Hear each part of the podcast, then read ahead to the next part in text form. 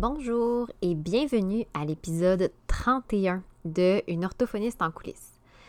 Aujourd'hui, j'aborde un sujet que, bien honnêtement, j'ai hésité longtemps à mettre de l'avant, que ce soit sur le podcast, en article de blog, même sur mes réseaux sociaux, là, parce que j'avais peur de paraître moins professionnelle. Dans le fond, c'est un peu paradoxal mon affaire parce que cette peur-là que j'avais, c'était directement relié au sujet en question, donc au sujet dont je vais parler aujourd'hui. Puis là, dernièrement, à force de, lire des, euh, des, commentaires, des questionnements de, collègues dans différents groupes, euh, à force de moi-même en parler avec d'autres personnes, je me suis dit, non Marie, ça vaut la peine de faire un épisode là-dessus, ça vaut la peine de, de surmonter cette petite crainte-là que tu as pour parler du sentiment d'imposteur. Fait qu'aujourd'hui, euh, ça va être un épisode, je dirais peut-être moins pratico-pratique, où je vais vraiment juste parler par rapport à moi-même, en fait, de la façon dont je vis avec ce sentiment-là, qui n'est pas toujours si agréable que ça. Puis j'étais à peu près, la raison, en fait, pourquoi j'ai décidé de vous en parler, c'est que je suis à peu près certaine que tout le monde vit à un moment donné dans sa carrière ou dans sa vie en général, cette espèce de sentiment-là d'imposteur qui est de, ne pas être à la hauteur, où on se pose la question, mettons, mais je suis qui, moi, pour telle affaire ou de quoi que ce soit? Fait que, on se rejoint après l'intro, dans le fond, où je vais vous en parler un petit peu plus de comment moi je vis ça. Une orthophoniste en coulisses un podcast pour les professionnels touchant de près ou de loin au langage et qui veulent mieux gérer leur pratique et comprendre les enjeux actuels dans le domaine de l'apprentissage. Je suis Marie-Philippe Prodry, une orthophoniste québécoise passionnée et ambitieuse, œuvrant au privé depuis 2015. Je vous partage ici mes réflexions, mes découvertes, ainsi que mes discussions avec d'autres spécialistes du milieu. Mon but? Vous aider à mieux comprendre la réalité actuelle et les enjeux qui entourent l'orthophonie et vous donner les outils afin d'optimiser votre pratique. Le sentiment d'imposteur, personnellement, je crois qu'on peut jamais vraiment s'en débarrasser. Là, dire, je, ne crois pas qu'il va y avoir un jour dans notre vie où on, va se dire, si je suis en pleine maîtrise, je suis euh, on top of the world, comme on dirait en anglais. Je pense qu'il faut apprendre à vivre avec. Euh, puis Là, je vous fais une mise en garde. Premièrement, le but de cet épisode-là, c'est pas de faire une psychothérapie. Je vous donnerai pas, en fait, de trucs concrets pour gérer ce sentiment-là d'imposteur parce que je me prétends pas psychologue ou coach de quoi que ce soit. Je suis vraiment juste là pour parler de comment je vis ça. Puis la raison, en fait, pourquoi j'ai décidé d'en parler, c'est que dans le fond, mon but en général dans, dans les réseaux, dans mes médias, c'est de, tu sais, ça dit, là, c'est une orthophoniste en coulisses, c'est que je, veux aussi montrer que, ben, cet envers-là de la médaille qu'on a tous, tu sais, on n'est pas toutes seules, euh, on, le vit tous, mais on n'en parle pas vraiment. Fait que je me dis que si moi-même, de mon côté, je m'ouvre un petit peu sur le sujet, puis que, que j'en parle de façon honnête, euh, évidemment, oui, dans un souci professionnel, je peux faire en sorte que seulement une personne parmi les gens qui vont me suivre, qui m'écoutent, se sente moins seule dans son bateau, euh, qui se sent peut-être envahi par ce sentiment-là, si je peux faire en sorte en parlant qu'il y a au moins une seule personne que ça touche qui va dire Oh mon Dieu, je suis pas toute seule, c'est juste normal, c'est pas que je suis pas bonne, ben j'aurais atteint ma mission avec cet épisode-là. Fait avant de vous parler un petit peu de comment moi je, je vis ce sentiment-là, parce que oui, je l'ai, le sentiment d'imposteur. Puis je sais que, tu sais, avec les réseaux sociaux, ça, c'est la, partie plate, je trouve, des réseaux sociaux. C'est que on montre le beau, euh, on, va partager les moments où on est confiant, où ça va bien. Donc, c'est tellement facile d'avoir une vision biaisée de la personne.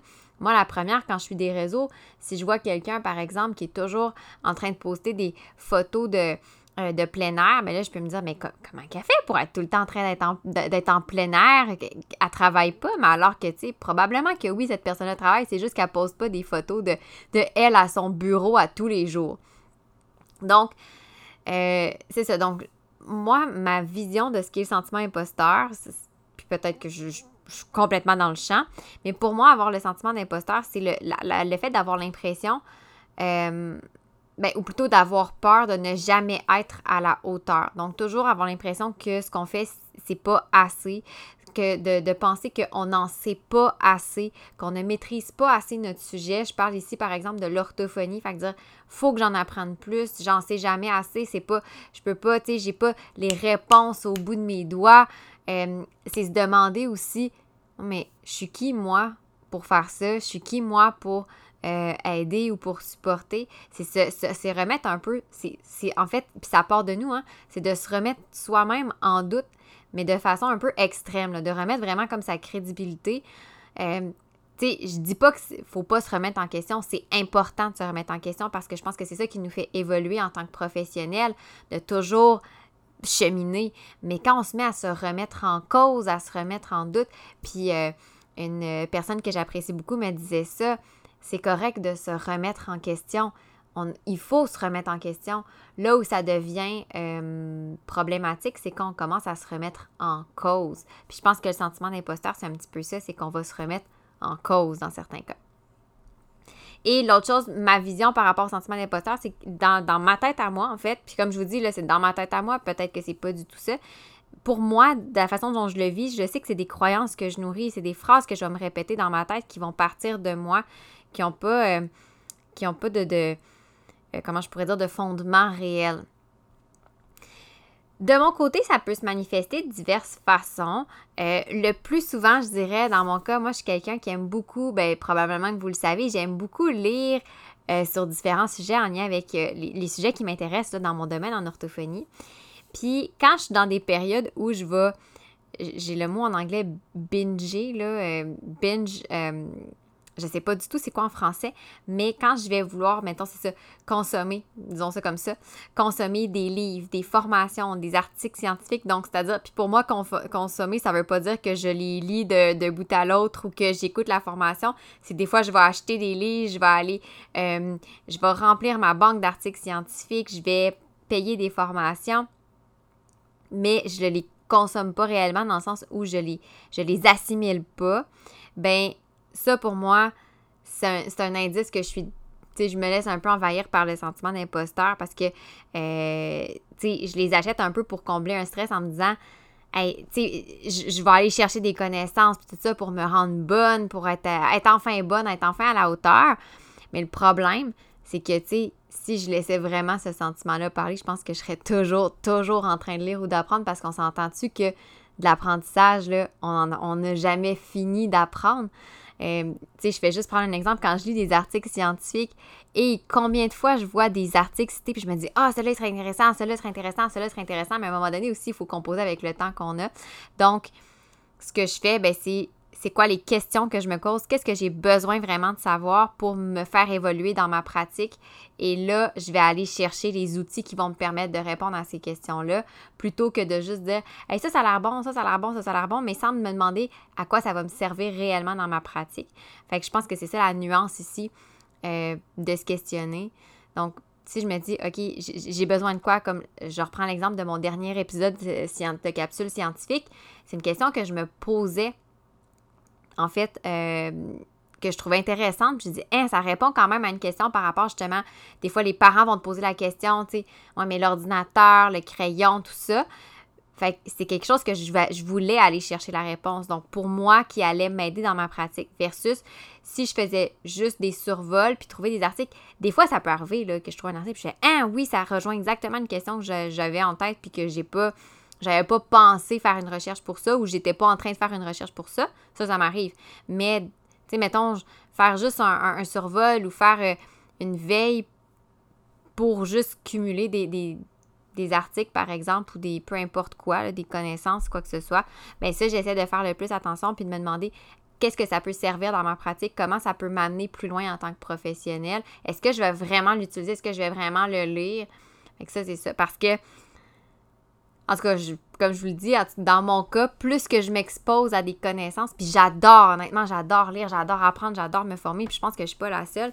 Sauf qu'à chaque fois que je me forme, que je lis, je me rends tout en compte que, dans le fond, je connais pas grand... Pas que je connais pas grand-chose, mais on peut, comme je vous dis, on finirait jamais d'apprendre.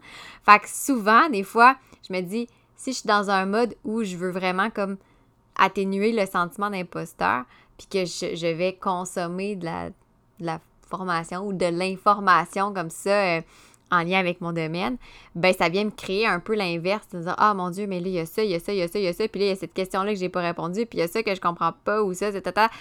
Puis ça devient, OK, un peu, on peut-tu mettre de l'ordre puis prioriser c'est quoi nos besoins en tant que professionnel avant de se lancer dans tous les bords, tu sais, dans tous les sens. Fait que maintenant, c'est ça, j'essaie de faire attention. Je choisis vraiment judicieusement les informations que je consomme pour m'assurer, tu sais, que ça va me servir vraiment dans mon travail de façon euh, quotidienne ou en tout cas régulière avec mes clients, que ça va répondre à des questions que moi je me pose en tant que professionnel qui vont m'aider dans ma pratique. Euh, à agir de façon peut-être plus, euh, à être plus outillée en fait dans ma pratique à moi en tant que professionnel. Je donne l'exemple, moi je travaille principalement avec les jeunes d'âge scolaire, mais c'est pas que j'ai pas d'intérêt pour les éléments d'âge préscolaire, sauf que euh, des fois ça va arriver que je vais lire des articles ou des choses comme ça parce que par curiosité, mais euh, on s'entend qu'on a un nombre limité d'heures dans une journée. Hein, il y a juste 24 heures dans une journée. Fait que souvent, mais la priorité, c'est de dire, bon, mais c'est quoi les questions que je me pose par rapport à la progression de mes objectifs avec mes clients, par rapport à mes, euh, mes activités, par rapport à la théorie derrière ce que je fais, des fois, on veut pouvoir aller pousser un petit peu plus pour bien l'expliquer aux parents. Bien, c'est sûr que si j'ai le choix entre lire un, article ou un livre ou faire une formation qui répond à ces questions-là ou en lire un autre qui va être plus pour ma culture personnelle, euh, ben, je vais essayer de prioriser qu'est-ce qui va me permettre de répondre à mes questions. Une autre manifestation que j'ai du sentiment d'imposteur personnellement, moi, c'est quand je me mets vraiment à me comparer aux autres. Je pense qu'on le fait tous. Je pense que c'est normal de se comparer. Sauf que y a dans certains cas, euh, si on se met à, douter de nous, à se trouver pas bon, à se trouver moins ci, moins ça, c'est là que ça peut devenir un peu comme plus associé au sentiment d'imposteur. Des fois, je dis, honnêtement, on est tellement une belle communauté en orthophonie, puis probablement même des fois, je vois les enseignants, je trouve ça magnifique, orthopédagogues, il y a plein de professionnels. Fait que là, je vois les idées, je vois. Je fais Ah mon Dieu, mais c'est dommage intéressant. Ah, mais c'est dommage pertinent. Ah, puis là, cette personne-là aussi, c'est ça. Euh, je vous dirais que je suis vraiment. J'ai vraiment appris à changer un petit peu ma façon de voir, mais ça m'est arrivé par le passé de, de, de, me remettre en, question, me dire Ah, mais c'est vraiment cool, est-ce qu'elle a pensé? Puis puis moi, j'ai pas pensé à ça. Puis pourtant, on est les deux orthophonistes, tu sais. On devrait d'avoir les mêmes compétences puis les mêmes connaissances. Mais non! Non, on n'a pas les mêmes compétences, les mêmes connaissances. De un, on n'est même pas dans le même milieu. Fait que comment on peut... Déjà, on n'a pas la même, la même réalité. Fait que c'est sûr que c'est normal qu'on soit pas... Puis c'est pas de pas être au même niveau. C'est pas qu'il y en a une qui est plus, à, plus avancée que l'autre. En fait, c'est qu'il n'y a même pas de niveau de comparaison, tout simplement. Puis c'est ça, comme je disais, ben moi, c'est une tendance que, j'ai de moins en moins. C'est-à-dire que j'aime, honnêtement, j'aime vraiment ça, voir ce qui se fait dans la communauté. Je reprends l'exemple de euh, Chantal qui a fait la plateforme des Swiss, qui est vraiment une belle plateforme pour les orthophonistes. Puis à un moment donné, j'y ai écrit, puis j'ai dit, hey mon Dieu, Chantal, c'est genre le genre de logiciel que j'aurais voulu créer moi aussi. Euh, ben, que j'aurais voulu créer moi aussi, dans le sens que dans mes rêves, ça aurait pu être un de mes projets. Finalement, j'ai priorisé autre chose. Mais, euh, tu sais, au lieu de dire, ah, c'est dans ma hot, t'es dans ma hot, nanana, puis moi, j'ai pas pensé à ça, ou je l'ai pas fait, ta, ta, ta, ben, à la je me disais, eh ben, c'est là, je vais en profiter, c'est magnifique comme outil, je vais m'en servir, je vais l'utiliser. Euh, donc, je vais profiter de ce que cette personne-là apporte à la communauté. Puis tant mieux si après ça, je peux ajouter ma contribution. Fait que c'est plus ça, donc ce que, ce que je reçois des autres, ce que je vois des autres, puis je me dis, OK, qu'est-ce que moi maintenant je peux ajouter comme contribution, euh, que ce soit en participant? Euh, je reprends encore l'exemple de la plateforme des Swiss. Bien, c'est quoi ma contribution? C'est de la faire connaître, de la partager. Je, je l'ai ajouté dans mes favoris, même sur mon sur mon, mon, Google Chrome, en fait, là, mon furteur Internet. Puis j'essaie d'y aller au moins une fois par semaine, même plus que ça. Là, je suis pas pire. Je vais à peu près deux, trois fois par semaine aller faire un tour sur la plateforme, voir c'est quoi les nouveaux documents. Euh, fait que juste ça, ben, je me dis, c'est ma façon de contribuer, puis de, soutenir un peu ce, ce beau travail-là. Fait que c'est un peu aussi la même chose sur des groupes professionnels. Je me dis, ah, ben, je, vais partager ou je vais, commenter quelque chose. Je peux peut-être apporter un élément de réflexion intéressant. et que j'essaie de voir comment, au lieu de, me dévaluer, comment je peux contribuer moi aussi à cette belle réflexion-là. Puis ça fait juste nourrir. Puis, tu si, mettons, quelqu'un pense pas comme moi ou apporte une nuance à, par rapport à ce que j'ai dit, ben c'est parfait, je vais juste pouvoir prendre ça puis moi aussi nuancer mes propos pour la prochaine fois puis dire "Hey, j'avais pas vu ça de cet angle-là, c'est intéressant comment tu l'apportes. Je, je, vais l'intégrer moi aussi dans ma pratique ou dans ben, dans ma pratique ou dans mes considérations théoriques, peu importe. Fait que j'aime bien ça maintenant, je, je, je sors un petit peu de cette zone de confort-là pour, c'est ça, faire ma part de cette façon-là. Finalement, une troisième et dernière manifestation du sentiment d'imposteur chez moi, c'est quand je me mets à vouloir tout faire à la perfection. Je vous donne l'exemple classique, puis je suis à peu près sûre que si je vous le dis, vous allez peut-être euh, rire un peu. Euh, relire, mettons, 12 fois la même phrase dans un rapport pour changer encore une fois une virgule de place ou remettre un mot, changer un mot. Ah, je sais pas, c'est ce mot-là qui est mieux, c'est ce mot-là qui est mieux? Là, je veux-tu vraiment dire la même affaire? Euh, ça, ça est un excellent exemple. Sinon, des fois, euh, de vouloir vraiment tout faire dans la minute près. Euh, moi, je suis très axée sur la gestion, tout ça, l'organisation, planification. Ou, tu sais, si j'échappe un suivi, c'est-à-dire que j'échappe pas, que je, tu sais, mettons, je l'ai pas fait dans les 24 heures, puis ça a été 48 heures, ben là, de me dire Oh mon Dieu, ça n'a pas de bon sens, de m'en vouloir. Ça, c'est une autre façon aussi que je vais ressentir cette espèce de sentiment d'imposteur-là. Fait que, dans le fond, quand je me mets à essayer de mettre en pratique tout ce qui se dit en théorie, ça marche pas, en fait. La théorie, c'est super beau, mais sur le plancher des vaches, c'est autre chose. Là, je sais que je suis un peu dans ce sentiment d'imposteur-là.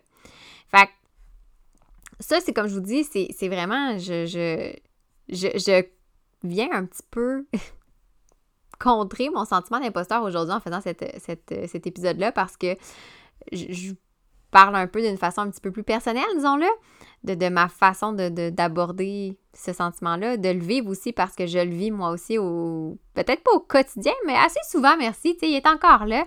Puis, comme je disais d'entrée de jeu, ben moi, je crois que le sentiment d'imposteur, c'est quelque chose de normal. Je pense que on, va tous l'avoir de différentes façons. On peut l'avoir, il peut se manifester de différentes façons. On peut l'avoir aussi dans différentes situations parce que c'est une perception. Puis, tu sais, avant, je me, serais dit, OK, tu sais, quand ça va faire, mettons, un an que je suis orthophoniste, là, je l'aurais pu. Tu sais, quand, mettons, quand j'ai commencé, j'ai fini la maîtrise, là, j'avais à côté, je me disais, OK, mais dans un an, je vais être correct. Mais là, dans un an, il y avait d'autres affaires. Je, me sentais imposteur pour autre chose. Puis je me suis dit, ben, quand ça va faire cinq ans que je vais être orthophoniste, je, vais être correct, tu sais, parce que je voyais les filles que ça faisait cinq ans qui étaient vraiment dans ma tête. Je me disais, ils sont solides, tout ça. Mais là, moi, je suis rendue là, ça fait cinq ans que je suis orthophoniste. Fait que là, c'est quoi? C'est, ah, ben, quand ça va faire 20 ans que je suis orthophoniste, puis possiblement que quand ça va faire 20 ans, je vais peut-être avoir d'autres défis par rapport au sentiment d'imposteur. Fait que je pense que c'est pour ça que je crois qu'il faut l'apprivoiser.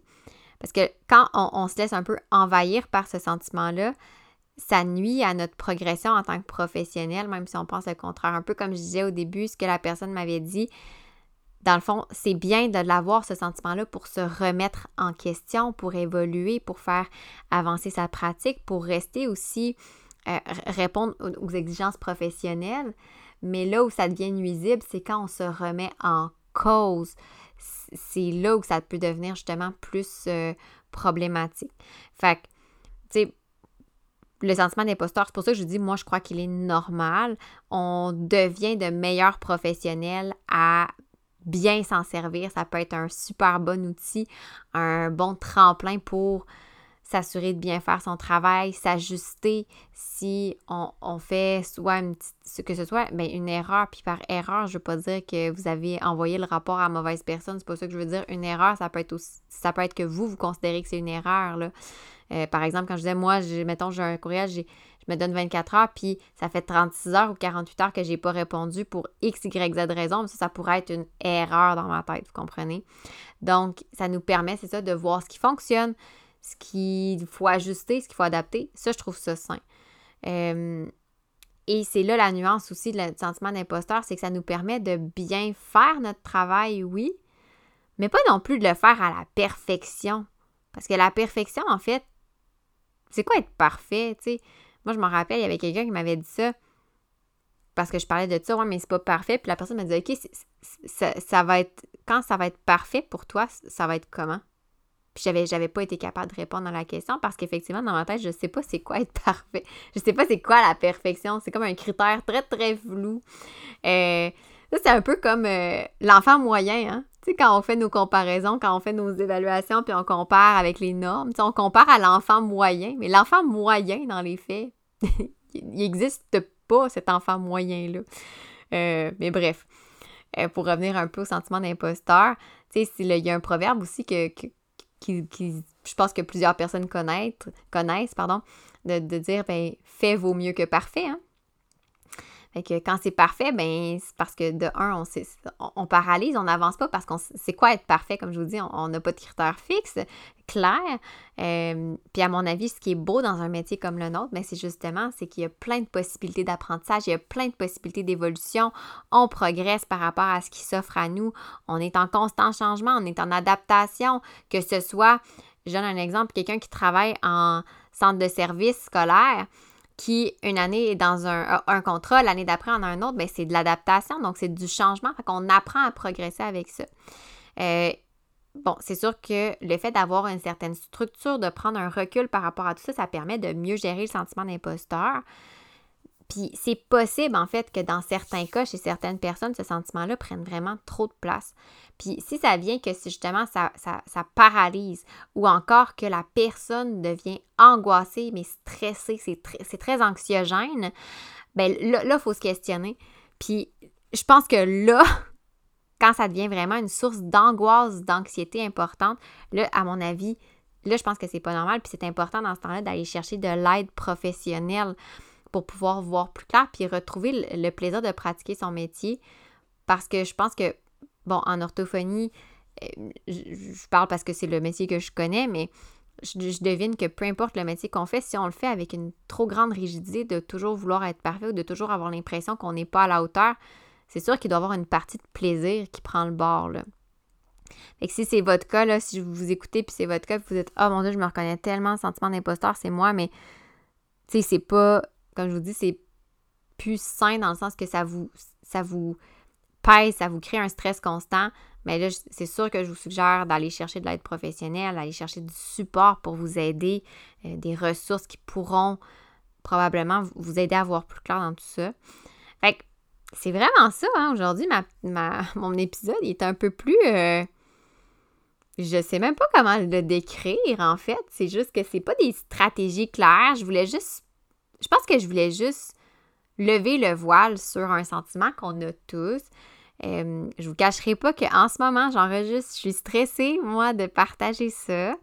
Euh, je crois de mon côté que je gère quand même bien ce sentiment-là d'imposteur dans le sens où il est présent, je le sais, je le vis. Il y a des moments qui sont un petit peu plus tannant que d'autres, mais euh, j'essaie de m'en servir justement pour me, remettre en question, pour évoluer, puis aller me devenir meilleure en fait en tant que, que professionnelle parce que je, je veux devenir meilleure. Euh, donc, je veux m'en servir comme un tremplin. Fait que c'est ça. Je voulais juste en parler pour un peu normaliser tout ça parce que je pense que, ben, de un, je suis. En tout cas, j'espère que je suis pas la seule parce que je suis la seule. Je me dis, mon Dieu, je vais avoir parlé tout ce temps-là pour rien. Mais en tout cas, je devine que je ne suis pas la seule qui se sent comme ça passablement régulièrement, de temps en temps. Euh, je pense que ça arrive à tout le monde. Puis si ça vous arrive vous aussi, puis que ça vous a interpellé cet épisode-là, ben n'hésitez pas à m'écrire. Euh, si vous êtes reconnu, si vous êtes, vous avez aussi dit, OK, oui, c'est vrai, je me sens comme ça, mais moi, effectivement, je, crois que c'est comme l'autre extrême, c'est-à-dire que ça, ça, vient me chercher, ça me paralyse, ça, ça m'angoisse, ça me fait remettre en question même ma profession. Ben là, je pense que ça peut être peut-être un, si je peux vous donner le petit son de cloche, je vais vous dire, ben n'hésitez pas d'aller chercher une aide professionnelle pour vous soutenir, puis euh, qui sait peut-être vous redonner le plaisir de, votre métier, parce que, moi, je j'arrête pas de répéter que être orthophoniste, c'est le plus beau métier du monde, parce que j'adore ce métier-là. Mais non, je pense que n'importe qui qui aime son métier va dire que son métier est le plus beau métier du monde. Mais bref, on, ne débattra pas là-dessus pour, euh, pour aujourd'hui.